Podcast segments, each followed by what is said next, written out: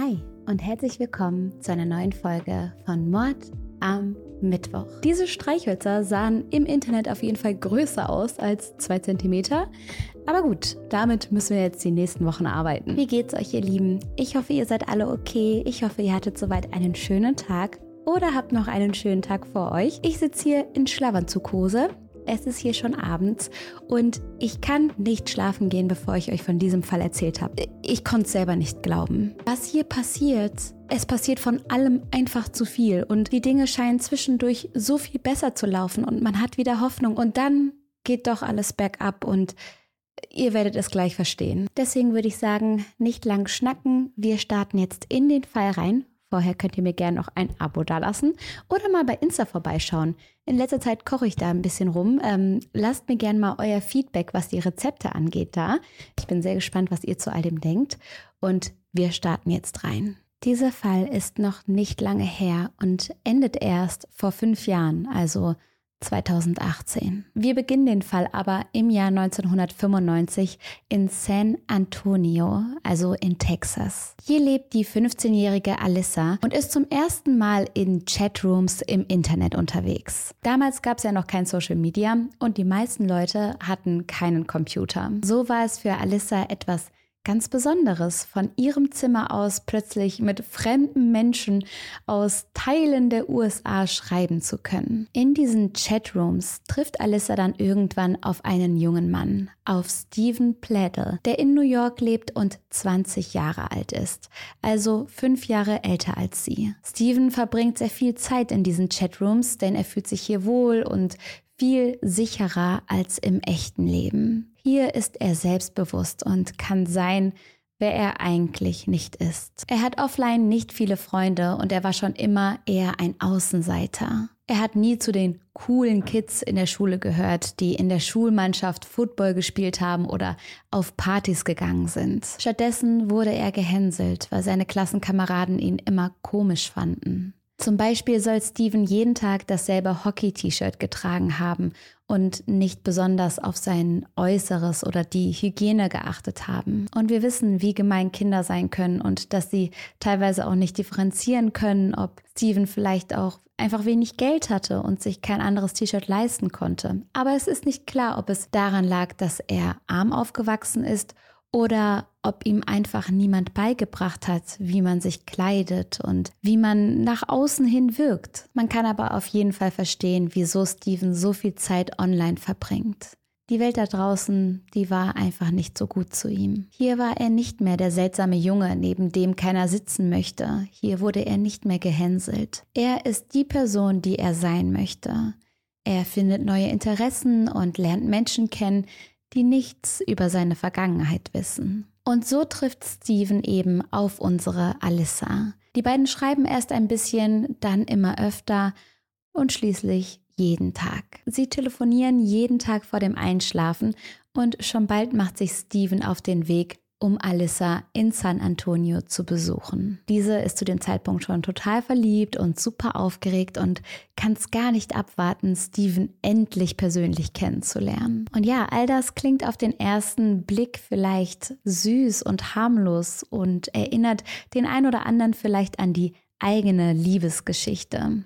Man lernt sich im Internet kennen, man trifft sich auf ein Date und zack, ist man ein Paar. Aber wir dürfen hierbei nicht vergessen, dass es zwischen Steven und Alyssa einen Altersunterschied von fünf Jahren gibt. Fünf Jahre sind ja später dann nicht mehr so viel, das ist ja dann gar kein Problem.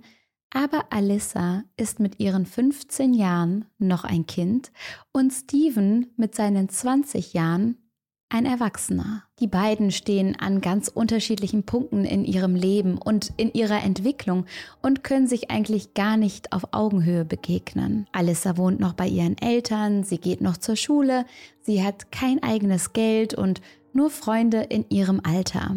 Außerdem hat sie nicht so viel Erfahrungen, vor allem nicht im Thema Jungs und Beziehungen. Steven dagegen wohnt schon alleine. Er arbeitet und hat ein Auto. Er hat eigentlich keinen Grund, eine Beziehung mit einem viel jüngeren Mädchen einzugehen, außer dass er Macht über Alyssa hat. Denn sie weiß ja noch nicht, was okay in einer Beziehung ist. Sie kennt ihre Grenzen nicht und ist eben total verliebt. So würde Alyssa wirklich alles tun, was Steven von ihr will. Und man kann davon ausgehen, dass er nach genau so etwas gesucht hat. Dass er so eine ungleiche Beziehung haben wollte. Er hat Alyssa mit all den Stunden des Telefonierens und Schreibens gegroomt und manipuliert und sie ahnt nicht, wie problematisch ihre Beziehung zu Steven ist. Sie hat schon längst die rosarote Brille auf. Steven und Alyssa treffen sich also heimlich in San Antonio und schlafen miteinander. Steven scheint genau zu wissen, dass das Ganze nicht okay ist, denn er hält die Beziehung ja geheim und sagt ihr auch immer wieder, dass sie mit niemandem darüber reden darf. So will er ihre Eltern und ihre Freunde gar nicht erst kennenlernen und erzählt auch seiner Familie nichts von seiner neuen Freundin. Das alles an sich ist schon super verdächtig ich meine, natürlich ist es nervenaufreibend, die Eltern des Partners kennenzulernen, dann das Umfeld des Partners von sich überzeugen zu müssen. Man versucht überall gut anzukommen und das kann einen schon mal nervös machen. Aber eine Beziehung komplett geheim halten zu wollen, ist eine Red Flag.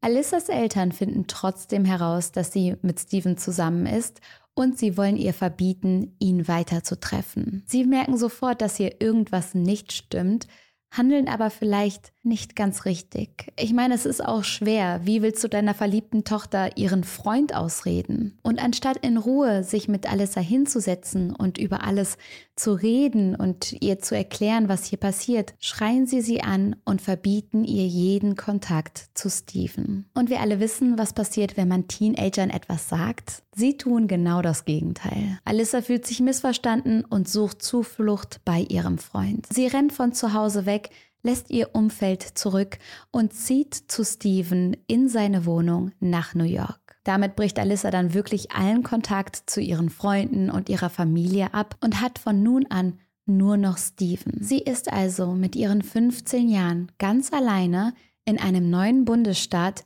weit weg von zu Hause, weit weg von ihren Freunden und sie kennt nur eine einzige Person. Und diese Person scheint es nicht gut mit ihr zu meinen. Einige Monate später wird Alyssa dann schwanger und am 29. Januar 1998 kommt ihre Tochter Denise auf die Welt. Bis zur Geburt der kleinen Denise war die Beziehung zwischen Alyssa und Steven eigentlich okay. So hat Steven versucht, sich um Alyssa zu kümmern und ihr den Start in ein neues Leben in New York einfacher zu machen. Doch als die kleine Denise auf die Welt kommt, zeigt Steven plötzlich sein wahres Gesicht das, vor dem Alissas Eltern versucht haben, sie zu warnen. Er kann es nicht ausstehen, wenn seine Tochter weint und er schreit sie an, endlich still zu sein. Er beginnt auch, das kleine Mädchen zu missbrauchen und regelrecht zu foltern.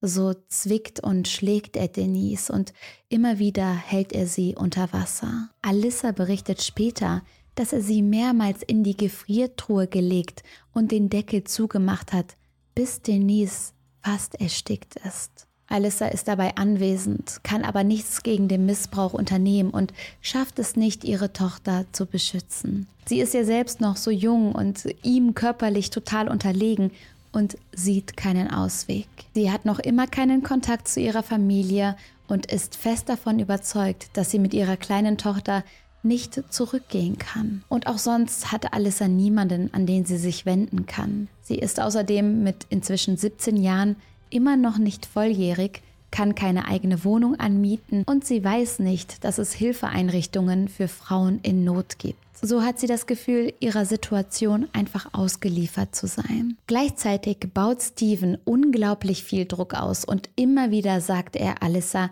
dass er sich umbringen wird, wenn sie ihn verlassen sollte. Dabei beschreibt er, dass er sich erschießen und ihr dann ein Video davon schicken würde, damit sie sich seinen Tod immer wieder ansehen muss. Gut, hier stellt sich jetzt die Frage, wie er nach seinem Tod noch ein Video verschicken will, aber trotz dieser Unlogik hat Alyssa natürlich totale Angst um ihn und ist so manipuliert, dass sie in der Beziehung bleibt. Doch sie weiß, dass auch wenn sie sich selbst nicht schützen kann, sie ihre Tochter schützen will. Und deswegen beschließt Alyssa, ihre Tochter Denise zur Adoption freizugeben, als diese acht Monate alt ist. Sie hofft, dass Denise dadurch ein besseres Leben haben kann. Diese Entscheidung ist sehr mutig und sehr schmerzvoll und Sie zeigt, wie sehr Alyssa ihre Tochter liebt. Sie weiß ja, dass sie Denise wahrscheinlich nie mehr sehen wird. Aber sie stellt das Wohlergehen ihrer Tochter trotzdem über ihr Bedürfnis, bei Denise zu sein und zu sehen, wie sie sich entwickelt.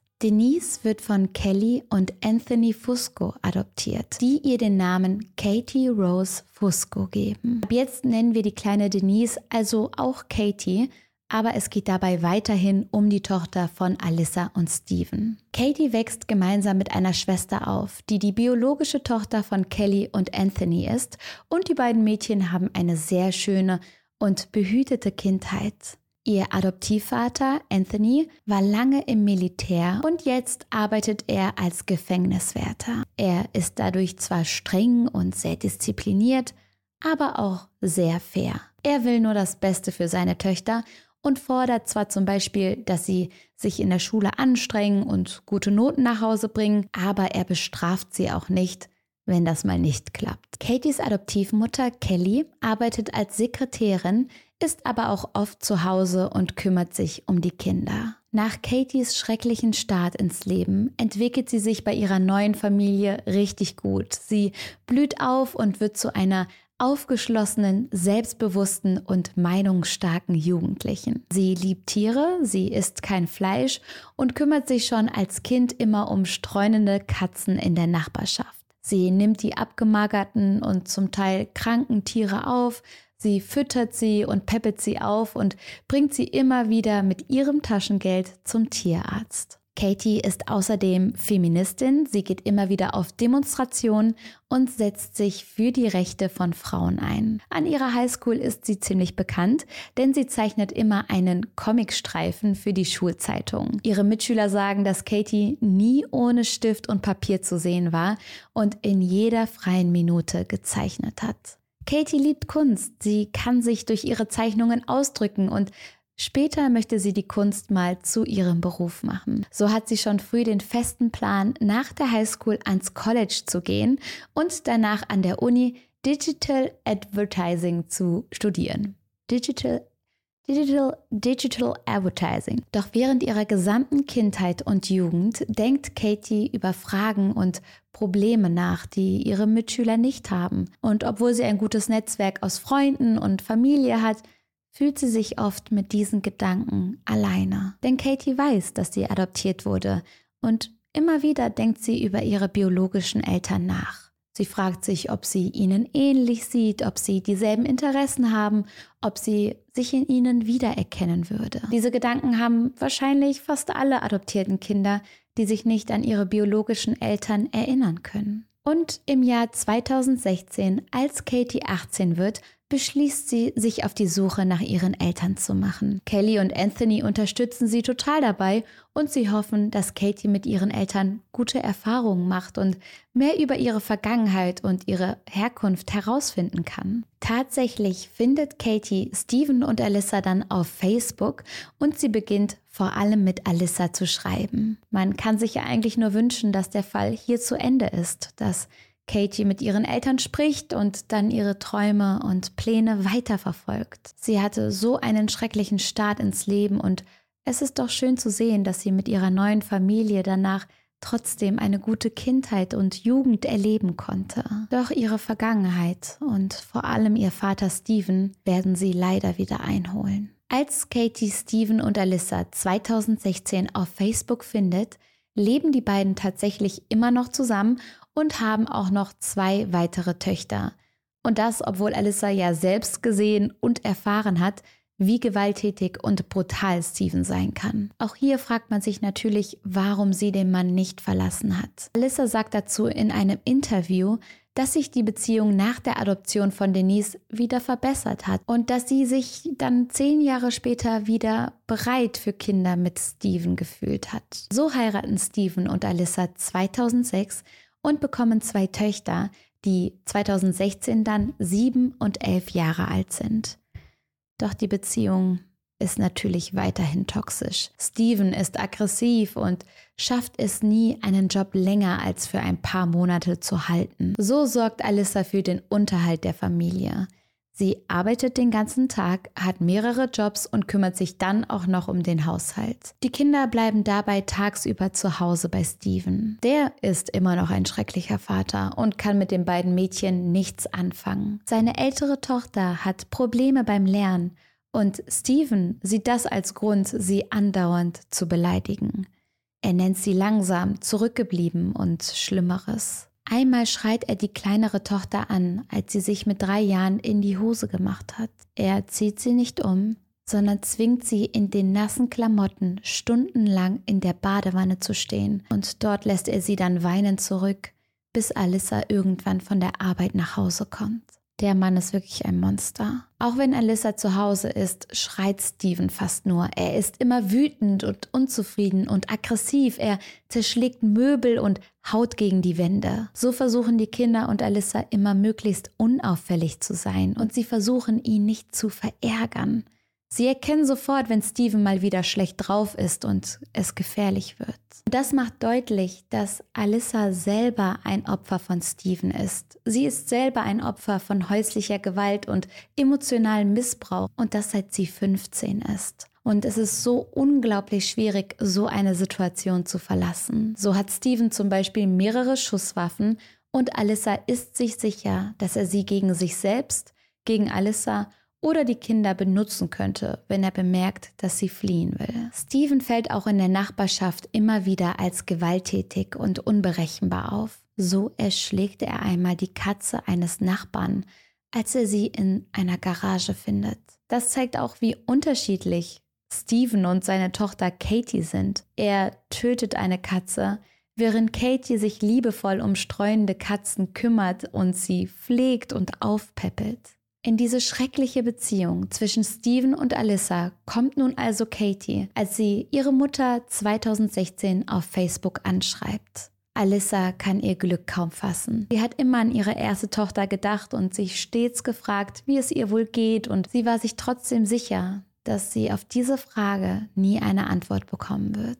So ist sie unglaublich froh und gerührt, als sie erfährt, wer Katie ist und dass sie so selbstbewusst ist und so intelligent und so hübsch und gerne zeichnet und Tiere liebt. Katie und Alyssa schreiben sich jeden Tag und unterhalten sich über alles. Das Leben, die Familie, Freunde, die Schule, Kunst und Katies Pläne nach der Highschool. Im August 2016, als Katie mit der Schule fertig ist, beschließt sie, ihre biologischen Eltern in North Carolina zu besuchen. Sie kann es kaum erwarten, Steven und Alyssa endlich persönlich kennenzulernen und sie freut sich auch auf ihre kleinen Schwestern, von denen sie ja all die Jahre lang gar nichts wusste. Auch Katies Adoptiveltern Kelly und Anthony freuen sich für sie und sie unterstützen sie dabei. Sie wollen ihr die Chance geben, ihre biologischen Eltern mal kennenzulernen und Kontakte zu knüpfen, ihre Schwestern zu sehen.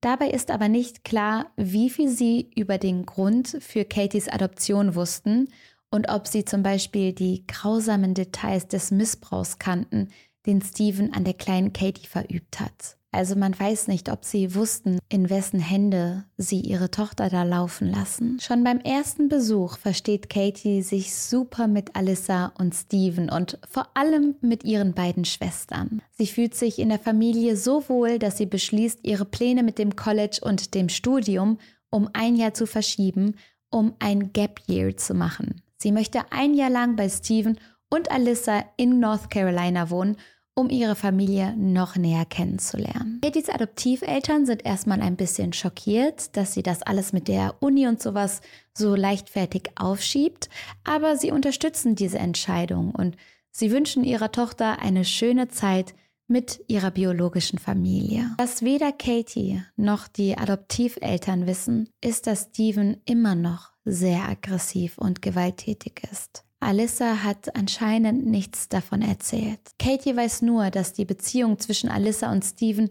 nicht mehr besonders gut läuft und dass Alyssa über eine Trennung nachdenkt. So schläft Steven immer auf der Couch, als Katie bei der Familie einzieht. Die beiden wirken sehr distanziert zueinander. Alyssa muss weiterhin jeden Tag arbeiten und so verbringt Katie viel Zeit mit ihrem Vater Steven. Die beiden verstehen sich von Anfang an gut. Steven gibt sich sehr viel Mühe und nach einiger Zeit wird ihr Verhältnis enger, enger als man es von Vater und Tochter erwartet. Steven verändert sich äußerlich immer mehr. Er ist zu dieser Zeit 40 Jahre alt, doch nach Katies Einzug versucht er plötzlich jünger auszusehen. Er rasiert sich den Bart und lässt sich die Haare lang wachsen, sodass er aussieht wie von so einer Boyband und er trägt nur noch enge Hosen und T-Shirts, die seinen Körper betonen. Alyssa denkt zunächst, dass er nur ein bisschen cooler rüberkommen möchte, dass er von seiner Teenie-Tochter akzeptiert werden will. Doch etwa sechs Wochen nach Katies Einzug stellt sie mit Erschrecken fest, dass das Verhältnis zwischen Katie und Steven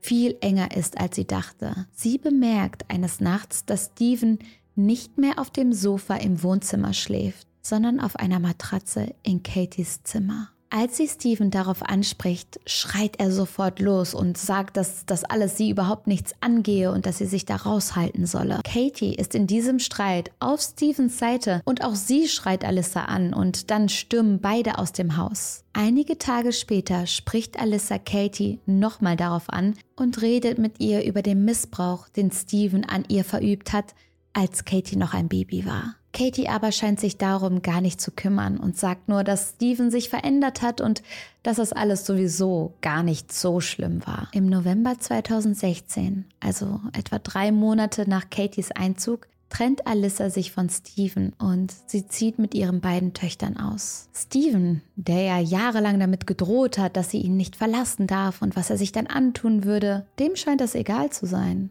denn er hat nur noch Augen für seine Tochter Katie. Und so leben Katie und Steven nun gemeinsam in dem Haus und passen immer mal wieder auf Katies Schwestern auf, die das Wochenende dort verbringen. Einige Monate später, im Mai 2017, findet Alyssa das Tagebuch ihrer jüngeren Tochter offen auf dem Schreibtisch liegen. Sie überfliegt die Seiten und kann gar nicht glauben, was sie da liest. Ihre kleine Tochter schreibt über die Wochenenden bei Stephen und Katie und sie beschreibt, dass sie Katie dort nicht mehr große Schwester, sondern Stiefmutter nennen soll. Sie schreibt auch, dass Katie schwanger ist. Zitat: My dad calls her baby his baby. Did he make her pregnant? Also, mein Vater nennt ihr Baby sein Baby. Hat er sie geschwängert? Alyssa ist schockiert. Sie ruft sofort bei Steven an und fragt ihn, ob Katie von ihm schwanger sei. Und er sagt nur, ich dachte, du wüsstest das. Alle anderen wissen Bescheid. Wir sind verliebt. Alyssa ist natürlich außer sich. Sie schreit ihn an und fragt, wie er seiner eigenen Tochter so etwas antun kann. Er hört aber gar nicht richtig zu und interessiert sich überhaupt nicht für das, was Alyssa zu sagen hat. Diese geht daraufhin sofort zur Polizei und zeigt Katie und Steven wegen Inzest an. Inzest, ganz kurzer Exkurs, also sexuelle Beziehungen zwischen engen Verwandten, sind nicht nur moralisch verwerflich, sondern in vielen Ländern auch gesetzlich verboten. Dabei geht es vor allem darum, dass Kinder von engen Verwandten ein viel höheres Risiko für Erbkrankheiten haben und höchstwahrscheinlich nicht gesund zur Welt kommen können. Außerdem geht Inzest oft auch mit Nötigung und Missbrauch einher. Meist ist hier eine Person viel zu jung, um zustimmen zu können oder um eigene Grenzen aufweisen zu können, oder sie wird schlichtweg dazu gezwungen. Die Polizei befragt jetzt alle Angehörigen zwar, unternimmt aber erstmal nichts gegen diese Beziehung. So ziehen Steven und Katie um und wohnen nun offen als Paar zusammen. Nochmal, hier gibt es einen riesigen Altersunterschied, denn Katie ist 18 und Steven ist 40 und es handelt sich einfach um Vater und Tochter. Die beiden sehen sich auch noch total ähnlich und es ist völlig unverständlich, wie es zu dieser Beziehung kommen konnte. Aber dass Steven ein Manipulateur ist, das wissen wir ja. Im Juli 2017 wird es dann noch unglaublicher, denn Steven und Katie heiraten. Natürlich dürfen Väter ihre Töchter nicht heiraten, aber beim Standesamt wird gelogen und Katie benutzt den Nachnamen ihrer Adoptiveltern. Man mag es kaum glauben, aber es gibt tatsächlich eine öffentliche Hochzeit, auf der sowohl Stevens Mutter als auch Katies Adoptiveltern zu Gast sind. Und alle wissen ja, dass hier Vater und Tochter heiraten und trotzdem posiert man für Fotos und lächelt gemeinsam in die Kamera. Man sieht inzwischen auch deutlich, dass Katie schwanger ist und alle wissen, dass Steven der Vater des Kindes ist. Er ist aber auch gleichzeitig der Großvater und Katie ist die Mutter, aber ja auch gleichzeitig die Schwester des Kindes. Hier muss man wirklich sagen, dass es vollkommen unverständlich ist, dass Kelly und Anthony das Ganze unterstützen. Vor allem, weil sie ja immer nur das Beste für Katie gewollt haben und weil sie ja auch wirklich sehr diszipliniert sind und wissen, was, was Recht und Ordnung anbelangt. Und sie stehen da bei der Hochzeit und lächeln mit in die Kamera. Aber es ist natürlich auch okay, für sein Kind da zu sein, auch wenn man mit dem, was das Kind so tut, nicht einverstanden ist. Doch es geht ja schon um eine kriminelle Handlung und ganz klare Manipulation und Missbrauch. Wie kann man da zu der Hochzeit kommen und nett lächeln? Ein paar Monate nach der Hochzeit, im September, kommt Katies und Stevens Sohn Bennett zur Welt. Man weiß nicht viel über die Zeit nach der Geburt und es ist unklar, wie Steven mit diesem Kind umgegangen ist. Dem Kind der Tochter die er als Baby so misshandelt hat. Das Familienleben von Katie und Steven, wie auch immer das wohl ausgesehen hat, wird im Januar 2018 je unterbrochen, denn die beiden werden nun doch wegen Inzest angeklagt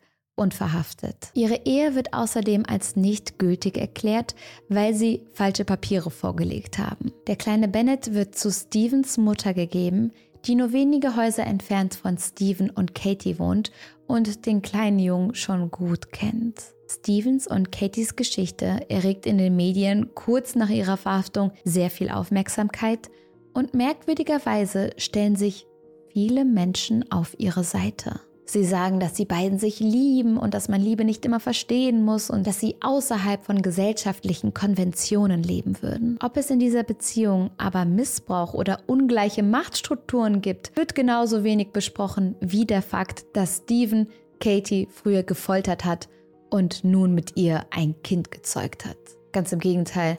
Es wird sogar eine GoFundMe-Seite eingerichtet, wo Spenden gesammelt werden, damit Steven und Katie rauskommen können, damit man ihre Kaution bezahlen kann. Dabei kommt übrigens eine riesige Summe zusammen. Und mit dieser Summe können Katie und Steven dann ihre Kaution bezahlen und das Gefängnis verlassen. Sie müssen nun auf den Gerichtsprozess warten, dürfen sich aber in der Zwischenzeit nicht mehr sehen. Katie kehrt in dieser Zeit also zu ihrer Adoptivfamilie nach New York zurück und der Abstand von Steven scheint ihr sehr gut zu tun. So hat sie zunächst keinen Kontakt mehr zu Steven und ruft ihn dann an, um sich von ihm zu trennen. Höchstwahrscheinlich ist ihr aufgefallen, wie manipuliert sie war und dieser Abstand scheint ihr wirklich gut getan zu haben. Und sie sagt, dass die Beziehung der beiden nicht mehr funktionieren würde, aber dass sie trotzdem alles respektvoll machen möchte, damit das Kind nicht leidet und dass sie ein Leben führen möchte wie andere 18-Jährige auch. Sie will zum College gehen und studieren und zeichnen, die Dinge tun, die sie ja so sehr liebt. Sie will Freunde treffen und nichts mehr mit Steven zu tun haben. Steven versteht sie überhaupt nicht und schreit sie nach der Trennung in einer Tour an. Er beleidigt sie übers Telefon und droht, wie er früher auch Alyssa gedroht hat. Er sagt, er würde sich selbst etwas antun, wenn sie nicht zu ihm zurückkomme. Katie lässt sich aber nicht mehr von ihm beeinflussen und legt auf. Steven kann mit dieser Abweisung nicht umgehen und überlegt nun, wie er Katie am meisten wehtun kann. Er will sich an ihr rächen und alles tun, damit sie sich genauso schlecht fühlt wie er. Für diese Rache begeht er nun Taten, die man selbst so einem aggressiven Mann wie Steven nicht zugetraut hätte. So geht er kurz nach der Trennung bei seiner Mutter vorbei und holt seinen kleinen Sohn Bennett ab. Dieser ist zu diesem Zeitpunkt acht Monate alt, also so alt wie Katie, als sie von den Fuscos adoptiert wurde. Steven bringt den kleinen Jungen zu sich nach Hause. Er legt eine Decke über sein Gesicht und lässt ihn ersticken. Dann legt er den kleinen Körper in einen Schrank, macht die Tür zu und verlässt das Haus. Auf dem Weg nach draußen nimmt er eine Schusswaffe mit. Er setzt sich dann ins Auto und fährt die ganze Nacht durch, ohne Pause bis nach New York. Hier wartet er dann vor dem Haus von Katies Adoptivfamilie. Es ist ein Donnerstag und Steven weiß, dass Anthony und Katie donnerstags immer Katies Adoptivoma besuchen. Tatsächlich verlassen die beiden dann auch an diesem Tag gemeinsam das Haus und Steven verfolgt sie in seinem Auto. An einer roten Ampel dreht er das Fenster runter und schießt immer wieder auf Katie und Anthony. Beide sterben noch an Ort und Stelle und Steven ergreift die Flucht. Die Polizei sucht sofort nach Steven und sie finden ihn einige Stunden später, als ein Notruf von einer aufgelösten Grace Pledel eingeht. Stevens Mutter. Er hat sie kurz nach dem Mord an Katie und Anthony angerufen und ihr gesagt, dass er den kleinen Bennett, seine Tochter und Frau Katie und ihren Adoptivvater umgebracht hat. Er sagt weiter, dass er sich nun selbst umbringen wird. Seine Mutter ruft sofort mehrmals die Polizei. Einmal in North Carolina, um Bennett zu finden, und einmal in New York, um Steven zu finden bevor er sich das Leben nimmt. Die Polizei stößt auch tatsächlich nur kurze Zeit später auf Stevens Auto, aber dieser hat sich bereits selbst erschossen und liegt dort nun tot. Er hat also letzten Endes seine jahrelange Drohung wahrgemacht und nach einer Trennung Selbstmord begangen. Doch dabei hat er auch noch seine Tochter, Anthony und den unschuldigen kleinen Bennett mit in den Tod gerissen. So gibt es am Ende dann keinen Gerichtsprozess zu den drei Morden oder dem Inzest, weil der Schuldige selbst auch tot ist. Dieser Fall sticht in seiner Unverständlichkeit und Grausamkeit sogar noch aus anderen Morden heraus und es fällt schwer, am Ende etwas Gutes über all das zu sagen. So wäre jeder Aspekt von Stevens Leben einen eigenen Fall wert. Der Kindesmissbrauch an Katie und seinen anderen beiden Töchtern, die häusliche Gewalt gegen Alyssa, das Grooming, die Manipulation und schließlich der Inzest und der Mord. Man kann kaum glauben, dass all das wirklich in einem Leben und in einer Familie passiert ist. Man bleibt einfach sprachlos zurück und fragt sich, wie es dazu kommen konnte. Viele prangern vor allem den Vorgang nach Stevens Verhaftung wegen Inzest an. Denn vielleicht hätte es hier gar nicht die Möglichkeit geben sollen, dass er gegen eine Kaution freikommt. So war ja schon bekannt, dass er früher schon Kinder missbraucht hat und höchstwahrscheinlich eine Gefahr für Bennett, seine Töchter Alyssa und Katies Familie sein könnte. Steven wurde vor seiner Freilassung nicht einmal psychologisch begutachtet und keiner hat sich gefragt, wozu dieser Mann noch fähig ist.